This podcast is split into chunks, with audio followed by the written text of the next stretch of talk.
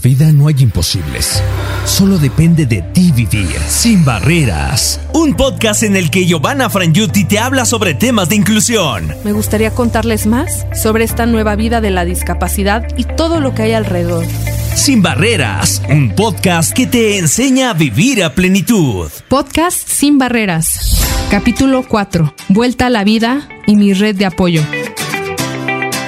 Hey, ¿qué onda? ¿Qué tal? Buenas tardes, buenas noches. A la hora que sea que me escuches, estoy muy feliz de poder contarte mi historia y que podamos platicar sobre la inclusión de personas con discapacidad y bueno, cómo yo la viví cuando adquirí la discapacidad. ¿Te acuerdas que en el podcast pasado, en nuestro encuentro pasado, hablábamos de mi vuelta a casa después de haber estado hospitalizada dos meses y ya que me habían dado la silla de ruedas, ¿cómo fue que regresé a casa?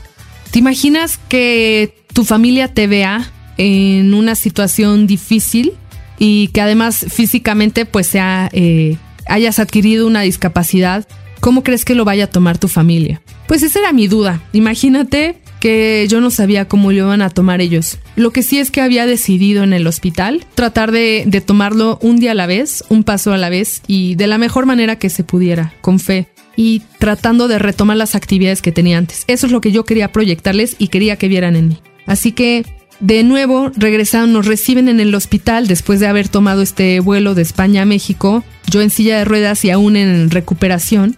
Nos recibe Fer y mi tía Marisa y nos ven muy bien, no se fijan en mi silla de ruedas y me abrazan, con mucho gusto lloramos juntos. Así que en ese momento también dije, bueno, ya estoy del otro lado porque dos miembros de mi familia lo tomaron a bien y estamos en ese proceso. Ahora faltaban todo el resto que como muchas de las familias, mi familia es gigante. Así que llegamos a casa y era una llegada a casa diferente porque yo entré ahora en silla de ruedas y no tenía rampas la casa antes de que yo llegara, pero mis familiares, tíos, primos, amigos se encargaron de apoyar y mover los muebles, colocar rampas, colocar barandales. Se ve que en las muestras de cariño y de afecto las podías ver en diferentes partes de la casa, porque además hasta nos llevaron flores, globos, comida, comida, hasta para que no tuviéramos que preocuparnos de hacer comida en esos días tan difíciles. Y bueno, yo al ver la casa lloré de felicidad. la verdad es que lloré de felicidad de ver todas esas muestras de amor y de apoyo. Y también ahí me reforcé la idea de que hay que aceptarse, no estoy sola, vamos a poder salir adelante juntos. Luego de eso, eh, ya estaba en mi casa y yo era estudiante en ese entonces de la universidad, estudié la licenciatura en Derecho. Me faltaban eh, los semestres finales para acabar, pero decía cómo ir a la universidad, no sé si esté adaptada para silla de ruedas, no recordaba tener que fijarme en esas cuestiones y dudé seriamente si retomar mis estudios en ese momento. Incluso dije, tengo que ir a muchas terapias, a doctores. Sin embargo, dije, no, a mí siempre me ha gustado mucho estudiar y quiero ver a mis amigos, quiero ver a mis maestros, así que hice una locura. Pero bueno, te la cuento. Levanté el teléfono y todavía no le había dicho a mis papás, pero levanté el teléfono, hablé a, la coordinación administrativa y le pedí apoyo para volverme a inscribir y que qué tenía que hacer porque ya habían empezado las clases. Y su respuesta fue, que ya se habían enterado de lo que me había pasado, que si estaba segura y que si sí, de ser así, me iban a ayudar para hacer todo lo posible, bajar, mover las, las clases a planta baja para apoyarme en este proceso. Ok, colgué, dije ya, ahora falta avisarle a mis papás. Entonces les avisé y me preguntaron lo mismo, oye, ¿cómo? ¿Estás segura? Sí, estoy muy segura. Quiero retomar mis estudios. Va a ser mi forma de recuperarme, recuperar mis actividades.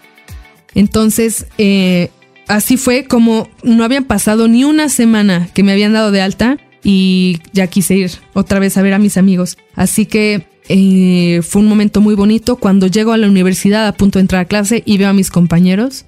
No te puedo explicar la mirada en ese, en ese momento, en esa situación, pero si quieres te sigo contando la siguiente vez cómo fue retomar mis actividades normales y ya hasta después hasta trabajo. Te recuerdo que hay un WhatsApp de Sabrosita 55 37 64 1203 para mandar cualquier duda, comentario o correo sabrosita arroba nrm.com.mx.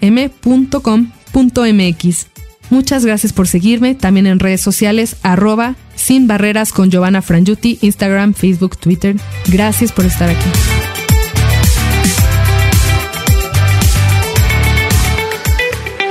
Sin Barreras, un podcast que te enseña a vivir a plenitud. Escucha un nuevo episodio cada jueves a través de sabrosita590m.com.mx y a través de nuestra aplicación móvil.